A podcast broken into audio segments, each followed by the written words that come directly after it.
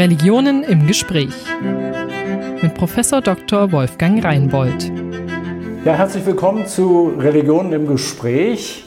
Heute mit dem Thema, wie übersetzt man islamische Theologie ins Deutsche und christliche Theologie ins Arabische.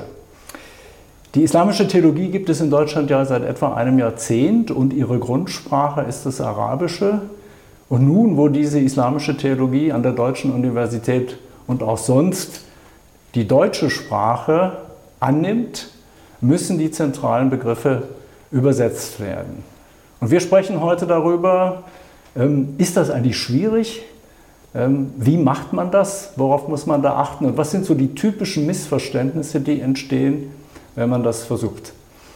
Ich bin froh und begrüße herzlich zwei Gäste. Heute zum ersten Mal äh, in einer Video-Live-Schaltung Herrn Ahmed Afawi. Sie sitzen in Erlangen-Nürnberg. Herzlich willkommen hier bei uns in der Runde.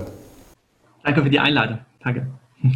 Sie sind Arabist und Übersetzungswissenschaftler, ähm, in Tunesien geboren, dort auch studiert zu Beginn, sind dann nach Bielefeld gegangen, haben Literaturwissenschaft studiert und schreiben jetzt ihre Doktorarbeit an der Universität Erlangen-Nürnberg über die Frage, wenn ich das richtig verstanden habe, wie übersetzt man moderne arabische Lyrik, Poesie, Dichtung ins Deutsche. Spannendes Thema. Schön, dass Sie da sind. Freut mich auch. Danke. Hier in unserem hybriden Format, live im sozusagen Studio hier im Haus Kirchlicher Dienste in Hannover, Peter Antes. Herzlich willkommen, Herr Antes. Ja, guten Tag und sehr erfreut über die Einladung. Sie sind seit mehr als vier Jahrzehnten Religionswissenschaftler hier an der Universität, inzwischen im, wie Sie gerne sagen, Unruhestand. Also Richtig. Eigentlich jawohl. in Ruhe, aber man merkt nicht viel davon. Sie sind nach wie vor äh, stark unterwegs mit vielen, vielen Vorträgen und so auch hier bei uns. Äh, zum dritten Mal jetzt in, bei Religionen im Gespräch. Schön, dass Sie Zeit haben. Dankeschön und immer sehr gerne da. Sehr gerne. Ich beginne mal äh, mit Ihnen, die, wir reden über dieses Thema, aber nicht im luftleeren Raum, sondern weil es ein Lexikon des Dialogs gibt, das von der Eugen Bieser Stiftung herausgegeben worden ist. Sie waren wesentlich äh, daran beteiligt. Zunächst mal, was, was war die Grundidee bei diesem Lexikon? Die Grundidee war die Erfahrung, dass bei einer ersten Tagung zwischen Vertretern der Eugen Bieser Stiftung aus München und der Islamisch-Theologischen Fakultät in Ankara über Menschenwürde sich herausstellte, dass man nicht ins Gespräch kam, weil offensichtlich die beiden Seiten jeweils ganz unterschiedliche Vorstellungen von dem Begriff und der Idee, die damit verbunden war, hatten. Und das hat dazu geführt, dass man die Notwendigkeit verspürte, ein Lexikon zu machen, in dem die Begriffswelt erklärt wird. Es hat dann auch eine Fülle von Tagungen gegeben zwischen Vertretern der islamischen Seite in Ankara und der deutschen Seite. Und es zeigte sich auch, dass es eine ganze Reihe von Begriffen gab, die von denen jedenfalls vorweg behauptet wurde, die existieren gar nicht mhm. im anderen Denken. Mhm. Und es zeigte sich aber im Gespräch, dass natürlich der Begriff selbst nicht vorkam, ja. wohl aber die Sache unter anderer Begrifflichkeit in anderem Zusammenhang durchaus ja. diskutiert wurde. Ich nehme nur ein Beispiel. Ich hatte den Beitrag zu schreiben über Kleiderordnung im Islam, so, im Christentum mhm. sozusagen als Pendant zum Schleier im Islam. Und ich hatte in meinem ersten Entwurf geschrieben, diese Problematik kennen wir nicht, im Christentum gibt es das nicht. Daraufhin sagten mir die muslimischen Gesprächspartner, ja, aber es steht doch bei Paulus, dass man also verhüllt beim Gebet sein muss. Daraufhin habe ich den Beitrag umgeschrieben. Ja. Jetzt ist er unter Kleiderordnung im Lexikon ja. und äh, bin auf diese Thematik eingegangen mhm. und habe eben zeigen können, dass zu bestimmten Zeiten im Christentum diese Problematik bestanden hat, mhm. aber nachher in Vergessenheit ja. geraten ist. Und ähnliche Dinge hatten auch die Muslime immer wieder. Es zeigte sich dann natürlich zudem, dass es Probleme der adäquaten Übersetzung der Begriffe gab. Ja. Und deshalb haben wir manchmal neue Begriffe erfunden. Mhm. Und äh, ich nenne nur einen. Die Muslime waren sehr unzufrieden mit irgendeiner Übersetzung für das arabische, beziehungsweise dann in diesem Kontext auch türkische Wort Tauhid. Und äh, wir haben uns dann am Ende entschieden, dass wir Einsheit nehmen, mhm. ein Begriff, über den man streiten kann. Also man muss geradezu neue Worte erfinden ja. an manchen Punkten, weil die alten nicht funktionieren. Ja, und das gilt auch umgekehrt, umgekehrt weil auch. manche ja. Begriffe auch völlig irreführend sind. Ja. Ich nehme ein ganz konkretes Beispiel aus dem Christentum. Äh, wenn man von Mutter Gottes spricht bei Maria, hm. dann heißt das eben nicht, was manche Türken verstanden haben, Gott hätte eine Mutter. Nicht, aber diese Begrifflichkeiten müssen erstmal ja. erläutert werden. Und jetzt das Ganze auch ins Arabische. Was war da die Grundidee? Ja, die Grundidee war, dass wir ja dank der Unterstützung auch des äh, Innenministeriums mhm. und vieler anderer, die uns geholfen haben, äh, erkannt haben, dass natürlich in Deutschland ja nicht nur Muslime türkischer Herkunft leben, mhm. sondern dass auch eine ganze Reihe arabisch sprechender äh, Muslime in Deutschland sind und Arabisch in einem gewissen Sinne die Muttersprache des Islam ist ja. und deshalb natürlich auch das Bedürfnis da war, das ins Arabische zu übersetzen. Also das Grundprinzip, äh, jeder, jede stellt seine, ihre Religion dar. Sie sind jetzt einer derjenigen, Herr Afawi, die das aus dem Arabischen übersetzt haben und sind auf diese typischen äh, Punkte gestoßen. Ähm, ich habe mir vorher überlegt, ich fange mal an mit dem Begriff Nächstenliebe, weil ich dazu auch eine persönliche ähm, Geschichte habe. Wir haben mal ähm, in einer Reihe von Jahren äh, Grundtexte über die Religionen übersetzen lassen in Sprachen, darunter auch in die arabische Sprache. Und dabei passierte es, dass die Übersetzung, die wir, die wir haben machen lassen, dann gelesen wurde von denen, für die sie gedacht waren, nämlich arabische äh, Migranten, die hier in Deutschland leben und, und die lasen diesen Text und sagen, also äh, wir, wir, verstehen eigentlich gar nicht, was da gemeint ist. Was ist daran so schwierig, wenn man versucht, so einen Begriff wie, wie jetzt Nächstenliebe ins Arabische zu übersetzen? Ja, danke für die Frage. Äh, natürlich ist es auch nicht, nicht leider genug informiert, äh, wie die Rezipienten damals äh, oder die Leser, die Hörer auch ähm, analysiert haben. Haben sie dann verglichen oder haben sie nur den Zieltext gelesen? Ähm, und deswegen ist es auch wichtig, dass man einen Blick wirft, wie die, auf, äh, die Übersetzung aussieht. Zum Beispiel, wir haben diese Erklärung ähm, 138 und da wird auch betont die Nächstenliebe. Und wenn man die ersten Seiten liest, da sieht man schon, dass die Gelehrten immer wieder dieses bekannte Prophetenwort anführen, das so lautet, niemand von euch hat den Glauben erlangt, solange er nicht für seinen Bruder liebt, was er für sich selbst liebt. Hier habe ich absichtlich die Wortlaut beibehalten, denn äh, steht hier im Originaltext Bruder. Ähm, wenn man sieht jetzt gerade in der Übersetzung steht Nächstenliebe. Ähm, und da stellt man sich die Frage, warum sich der Übersetzer für diesen Begriff entschieden hat.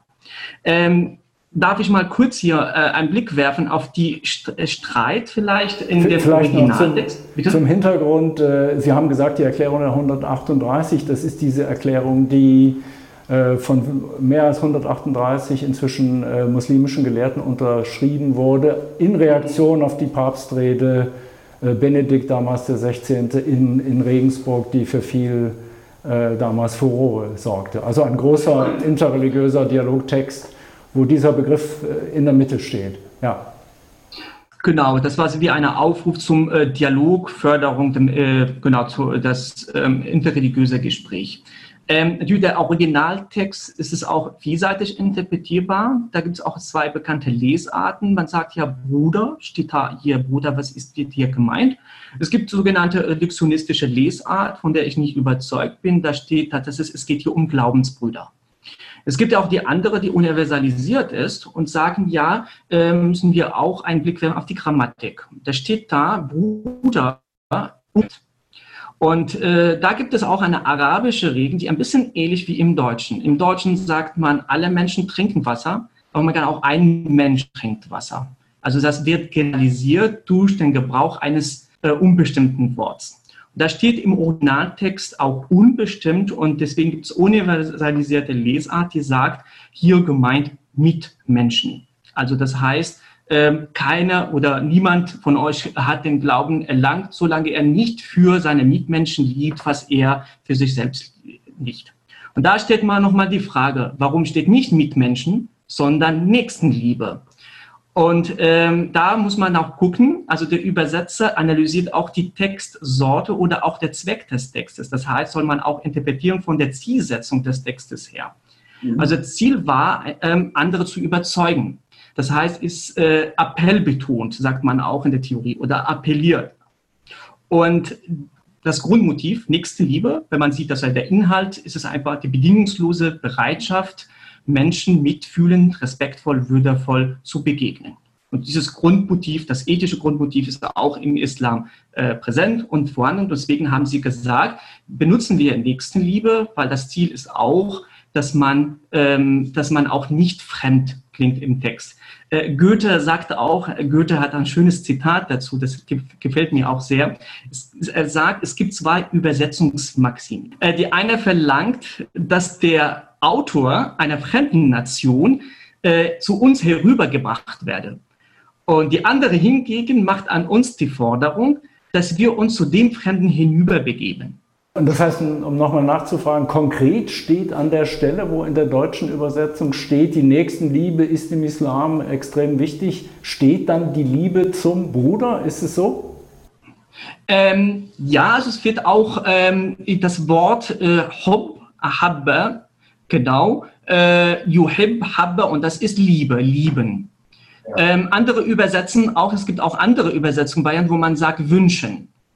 Aber es gibt auch diese, äh, die sogenannte äh, Wortlaut so nah äh, und da benutzt man das Wort Liebe und Lieben, genau, ja. Ich frage mal zugespitzt nach. Äh, allgemeine Runde, Christen und Muslime, jemand sagt, Nächstenliebe ist im Islam ein zentrale, zentraler Wert. Und dann ruft jemand und sagt, Nächstenliebe gibt es im Islam gar nicht. Wie antworten Sie?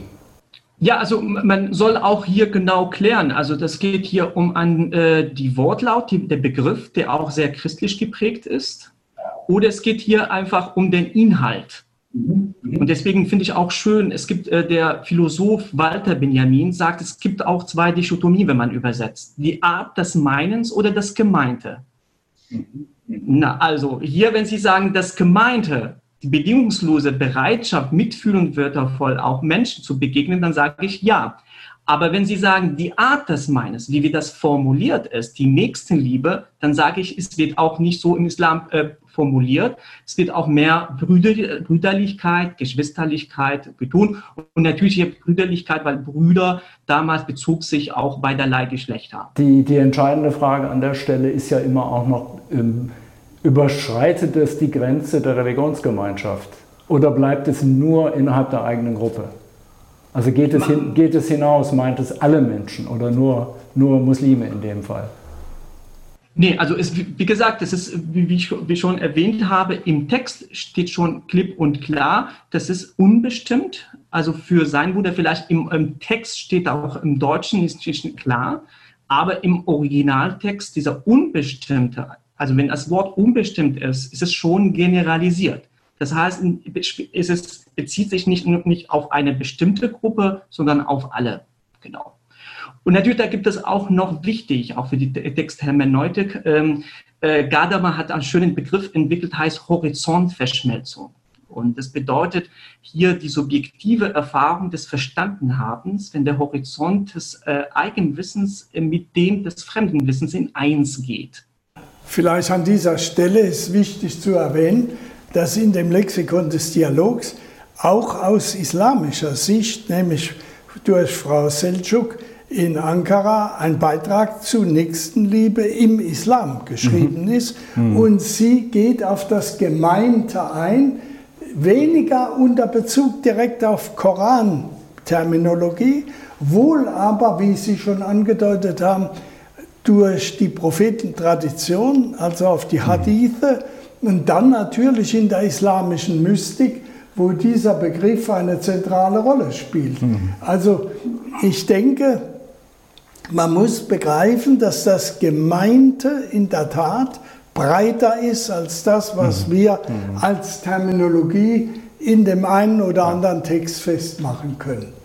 Ja, genau. Also genau, das ist immer der Inhalt. Es geht um den Inhalt des Begriffes und nicht, wie auch äh, Walter Benjamin gesagt hat, die Art des Meinens. Wobei, also wenn ich auch äh, abweichen darf, Walter Benjamin war auch für die Art des Meinens, dass man auch äh, diese Art, diese spezifische ähm, Spezifitäten von des Originaltext auch mit übersetzt. Aber natürlich, das ist ein anderes Thema. Da ist es, äh, es geht dann nicht um die Verständlichkeit, sondern um die Individualitäten sozusagen zu übertragen. Genau.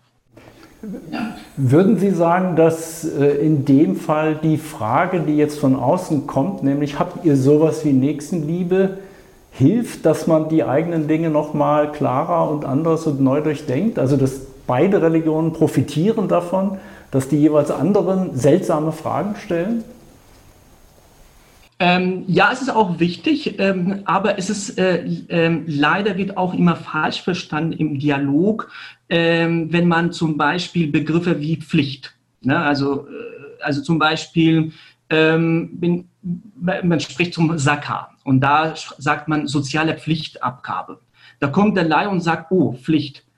Also im Arabischen ist voller Spiritualität da. Sakar, abgeleitet von auch, hat auch andere Assoziativitäten, wie zum Beispiel Läuterung und äh, Seelenheil und so weiter. Aber dann, wenn man ins Deutsche übersetzt, dann nimmt irgendwie auch einen formellen Charakter. Soziale Pflichtabgabe. Wow, es ist Behörden oder genau. Und da kann man auch falsch verstanden werden. Es ist eine Pflichtabgabe und natürlich dann kommt man vielleicht mit Vorwissen oder Vorurteilen und dann, wie auch Walter, äh, wie auch ähm, gerade mal gesagt, in eins geht, Vorkenntnisse und auch neues Wissen und dann interpretiert man und sagt, ja, es ist politisch, nicht politisch etc. Genau. Taucht denn das Stichwort Pflichtgebet dann, dann noch auf oder, oder versuchen Sie dann eine andere Formulierung zu finden, die im Deutschen nicht so ja, eben nach Pflicht klingt? Mhm. Und da gibt es auch wiederum noch ein Missverständnis ähm, ähm, im Dialog immer. Ähm, ähm, christlicher Seite spricht man vom Gebet, auch formloses Gebet, Verbindung mit Gott. Ähm, und da die Muslime haben immer im Bewusstsein diese äh, Pflichtgebete. Und deswegen ist es wichtig, dass man auch, es gibt auch in der Übersetzungstheorie der sogenannte Extension, Thick Translation dass man versucht, auch Sprachmaterial in Zieltext einzufügen, um den Mangel an kultureller Bewusstheit beim Zielpublikum auszugleichen. Das heißt, es ist wichtig, dass man auch versucht, auch hatte auch Herr Anteskam es am Anfang immer wieder erwähnt, erklärungsbedürftig, erläutern. Und es ist wichtig, dass man auch erklärende Eingriffe hinzufügt. Ne, also zum Beispiel, man sagt Gebet, aber wäre gut, dass man auch hinzufügt das rituelle Bittgebet. Äh, es gibt auch so viele Anekdoten und lustige Sachen, also zum Beispiel, ähm, äh, ja, ähm, der Mann oder die Frau darf nicht beten an der Zeit. Ja, warum? Sie ist nicht rein. Oh, rein, unrein. Und da gibt es auch noch asso negative Assoziativitäten. Aber da muss man auch hinzufügen, also explikativ übersetzen und sagt ja, es geht hier um rituelle Reinheit. Es geht um eine bestimmte rituelle Reinheit oder sowas. Sonst dann es äh, wird missverstanden, ja. Genau. Ähm, mir ist noch wichtig zu sagen, dass dieses Lexikon in den Artikeln eine Art Einladung oder Aufforderung zum weiteren Dialog ist. Das mhm. ist kein mhm. Endpunkt, sondern das ist in einem gewissen Sinne mhm. ein ganz bestimmter Standpunkt innerhalb eines Dialogs, der aber nach vorne offen ist und dass man nicht glaubt, also das sei jetzt endgültig und könne nicht erweitert werden, sondern gerade wenn im interreligiösen Dialog die Begriffe in dem Lexikon aufgegriffen werden, dass man sich durchaus in der Lage und auch berechtigt fühlt, die Sache weiterzuentwickeln mhm. und nach den jeweiligen Bedürfnissen zu gestalten und auszuformulieren. Ja, wenn ich das ergänzen darf, äh, der Übersetzungswissenschaftler, der deutsche Werner der erwähnt auch die sogenannte konnotative Äquivalenz. Eine der größten Herausforderungen, wie kann ich nicht nur auf denotativen Ebene auch übersetzen, sondern auch auf konnotativen Ebene. Konnotationen, Nebenbedeutungen und auch Nebensinn übertragen. Sie haben erlebt Pflichtgebet. Das ist, da sehe ich keine Spiritualität. Aber wenn ich das Wort Salah auf Arabisch nehme, ist es abgeleitet vom Sila, Verbindung. Äh, es ist auch verbunden mit äh, ursprünglich mit auch äh, Dua, Bittgebet und so weiter. Und da merkt man schon, dass es so viele Spiritualitäten, die mitschwingen. Aber leider, wenn man ins Deutsche übersetzt, dann ist Spiritualität ist nicht mehr da. Genau. Und die Kunst besteht jetzt im Grunde darin, ja, neue Worte dann zu finden. Müssen wir das viel mehr machen, dass man, äh, oder wie, wie, wie, wie schaffen Sie das, wenn Sie jetzt übersetzen, um, um dieses ganz schwierige Feld so zu bearbeiten, dass möglichst wenige solche Missverständnisse entstehen. Mhm. Also wie schon erwähnt, dass man auch versucht, also die explikativ zu übersetzen. Das heißt, versucht man so wie möglich Attribute, äh, Adjektive hinzufügen, damit auch man verstanden wird. Ähm, es ist auch wichtig, dass man versucht, nicht ähm, die Veranstaltungsformate ähm, auch äh, innovativ zu sein. Das heißt also verschiedene Formen. Ich gebe Ihnen ein Beispiel. Äh, das Fastenbrechen, ich kann mich gut erinnern, 2012 oder auch früher war nicht so bekannt. Aber dann gab es sogenannte interreligiöse, interkulturelle Gleichzeitigkeit, interkulturelles Fastenbrechen. Und dieses, äh, diese Gleichzeitigkeit hat einen Reflexionsraum geschaffen, wo die Menschen da Fragen stellen und durch Handlung auch erklärt hat. Das heißt, muss auch immer nicht die Sprache die Kommunikationsmittel sein, sondern auch die Handlung. Da konnten auch Menschen aus verschiedenen Religionsgemeinschaften erleben, was, was das ist. Und was ich sehr interessant finde, dass das Wort Iftar, das, äh, das Fastenbrechen, immer wieder gebraucht wurde, hat auch eine hohe Gebrauchsfrequenz, Gebrauchshäufigkeit äh, erreicht, dass auch Duden aufgenommen hat. Also wenn man jetzt im Duden eingibt, Iftar, steht der Iftar Pluralform die Iftars. Eine andere äh, Möglichkeit, also zum Beispiel hier haben wir in Nürnberg äh, Jakobsweg. Es gibt viele Muslime, die auch nicht verstanden haben, warum da Jakobsmuschel auf dem Boden ist. Dann gab es auch, natürlich nicht im Kreis, im klassischen Sinne, sondern auch ein interreligiöses Pilgern. Nächst, letztes Jahr im August, da wo auch Muslime teilgenommen haben. Die haben auch durch Handlung, wir haben Karten bekommen, Stempel bekommen, verschiedene Kapellen besucht und so weiter. Und da waren uns auch dann viele Begriffe klar, was bedeutet Pilgern. Ähm, wenn ich darf, noch anderes Format, das finde ich auch sehr interessant, in Nürnberg, der sogenannte interreligiöse WG. Da gab es auch aus verschiedenen Religionsgemeinschaften, die auch eine Woche lang zusammengelebt haben, so wie eine kleine Form, wo sie auch reflektiert haben und dokumentiert haben. Und das hat auch äh, ein intensives Gespräch und auch äh, Raum äh, geschaffen, wo auch sich gegenseitig äh, auch erklären und treffen, genau, ja. Darf ich da noch ein Beispiel gerne, nennen? Gerne. Es ist interessant, Fastenbrechen. Mhm. Im Englischen Breakfast heißt ja Fastenbrechen. Im Französischen Déjeuner, Fastenbrechen. Im Spanischen Desayuno. Aber das sind Begrifflichkeiten, die mhm. auf eine ganz andere Form rekurrieren, weshalb man natürlich zum Beispiel in den drei genannten Sprachen eine Übersetzung braucht für das Iftar im Islamischen. Ja. Man kann nicht einfach Déjeuner oder Breakfast sagen. äh, und ja, meistens übersieht man, dass hier ja. ähnliche ja. Gedanken eine Rolle spielen, die aber in einem anderen Kontext entstanden sind. Sie sind schon äh, sehr praktisch geworden als Sie über das Iftar gesprochen haben, ist das, ist das eine Möglichkeit, eine gute Möglichkeit, dass man einfach die islamischen, arabischen Begriffe in die deutsche Sprache übernimmt und sich angewöhnt, an den Stellen eben wirklich dann Iftar zu sagen oder Zakat zu sagen und den Versuch einstellt, das ins Deutsche zu übersetzen? Ist das sinnvoll? Ja, das ist jetzt gerade auch eine schwierige Frage in dem, im Diskurs. Ähm, und da ist es auch wichtig, man sagt ja, inwieweit ist auch die Zielgemeinschaft offen ist und inwieweit ist auch die Gemeinschaft der Ausgangssprache offen ist. Und das ist auch eine ähm, schwierige Frage.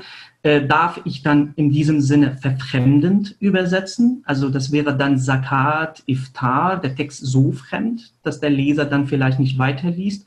Oder, wie auch Goethe gesagt hat, so sinngemäß, dass ich auch den Leser bringen zu Fremdenkultur. Das heißt, ich motiviere den Leser, den Rezipienten, das Zielpublikum, dass sie sich auch mit der Ausgangskultur befassen. Was bedeutet das und so weiter und so fort. Es gibt auch noch eine Lösung von Rudi Paret zum Beispiel, wenn man sieht jetzt in Koranübersetzung, wo er auch äh, Wörter übernimmt, zum Beispiel Namen vom Paradies oder sowas und in Klammern dann erklärt. Ne, also das sind so sogenannte im Englischen Thick Translation. Entweder mit äh, einer Fußnote versehen oder auch in Klammern. Ähm, das ist auch eine schwierige Entscheidung, deswegen sagt man auch in der Theorie, äh, Übersetzung ist eine Entscheidung. Ja, also das heißt, der Übersetzer soll sich auch entscheiden für eine einbürgernde Übersetzungsweise. Das heißt, ich lasse das Publikum in Ruhe und sage ich, lesen Sie, das ist auch aus einem Fremdenbuch, oder ich störe ihn ein bisschen und lasse ich nicht in, in Ruhe, wie auch Schleiermacher sagt. Genau. Vielleicht da noch als Anmerkung, wir müssen natürlich auch Wert darauf legen, dass die christlichen Begriffe mhm. dann im Arabischen nicht einfach auf Deutsch oder Latein repetiert werden, sondern dass da ja. auch eine Übersetzung folgt. Und umgekehrt gilt das auch. Wir werden uns dahin entwickeln müssen, dass wir unterschiedliche Sprachen mit religiösen Kontexten verbunden innerhalb desselben Sprachraums haben, mhm. aber dennoch jeweils so das Ganze artikulieren müssen, dass der andere weiß, wovon die Rede ist und es zuordnen kann. Mhm. Ja, ja. Ähm, wenn ich auch ergänzen darf, äh, es ist auch nicht, also wenn wir über Neologismen sprechen würden, also das als Lösung, es ist nicht genug, ja, genau, es ist nicht genug, dass man Begriffe erfindet, weil der Hauptentscheidungsträger bleibt immer der Sprecher. Ich kann über Einheit sprechen, aber keiner benutzt das. Dann bleibt nur im Buch. Und deswegen ist es wichtig, dass der Sprecher, es gibt viele Wörter, die vielleicht auch nicht in Büchern ähm, vorgekommen sind, auch nicht als Neologismus oder sowas. Aber der Sprecher hat so oft benutzt, dass es auch sich etabliert hat. Also das heißt, sehr wichtig, wir als Sprecher, dass wir auch weiter benutzen oder wenn wir auch neue Begriffe haben und auch davon überzeugt sind, fest überzeugt, dass wir immer ähm, Gebrauch oder auch gebrauchen, verwenden damit sie auch gebräuchlich und geläufig wird, etc. Genau, es ist wichtig. Es ist wie ein Produkt, ne? muss man auch genau äh, anbieten und sagt, ja, äh, das ist ein gutes Produkt und einfach immer probieren lassen, auch kosten lassen, genau. Ja, wir sind mit der Zeit schon ziemlich am Ende. Ich, ich nehme das mit als Bestärkung, dass man, wenn man ein neues Wort gefunden hat, dass man für, für gut hält oder wo die Erfahrung zeigt, dass es gut verstanden wird, dass man auch dabei bleibt und durchaus auch wirbt für solche Wörter wie, wie war das? Äh, eins, eins, Einsheit. Einsheit. Ja. Einsheit. Einsheit. Wo jeder erstmal fragt, so Einsheit. Ja. Genau, also da ist, reagiert man schon und es ist sehr verfremdend. Und was bedeutet das? Aber ich betone auch noch einmal vielleicht am Ende, ist es sehr wichtig als Grundlage für ein solides Gespräch ist immer Begriffe, also zu definieren. Äh, Konfuzius hat Schönes gesagt, er hat gesagt, wenn die Begriffe sich verwirren, ist die Welt in Unordnung. Und ich glaube, äh, äh, das Projekt und auch Dialog, äh, interreligiöser Dialog hat das gegenteilige Ziel, also das heißt, die Welt in Ordnung zu bringen. Genau. Herzlichen Dank nach, nach Erlangen-Nürnberg und äh, dann demnächst äh, gerne einmal auch in Präsenz und äh, direkter Kommunikation. Äh, Herr Antes, vielen Dank, dass Sie, dass Sie hier waren. Bitte. Und äh, ja, dann wünsche ich Ihnen beiden noch einen guten Tag. Religionen im Gespräch. Eine Produktion des Evangelischen Kirchenfunks Niedersachsen-Bremen.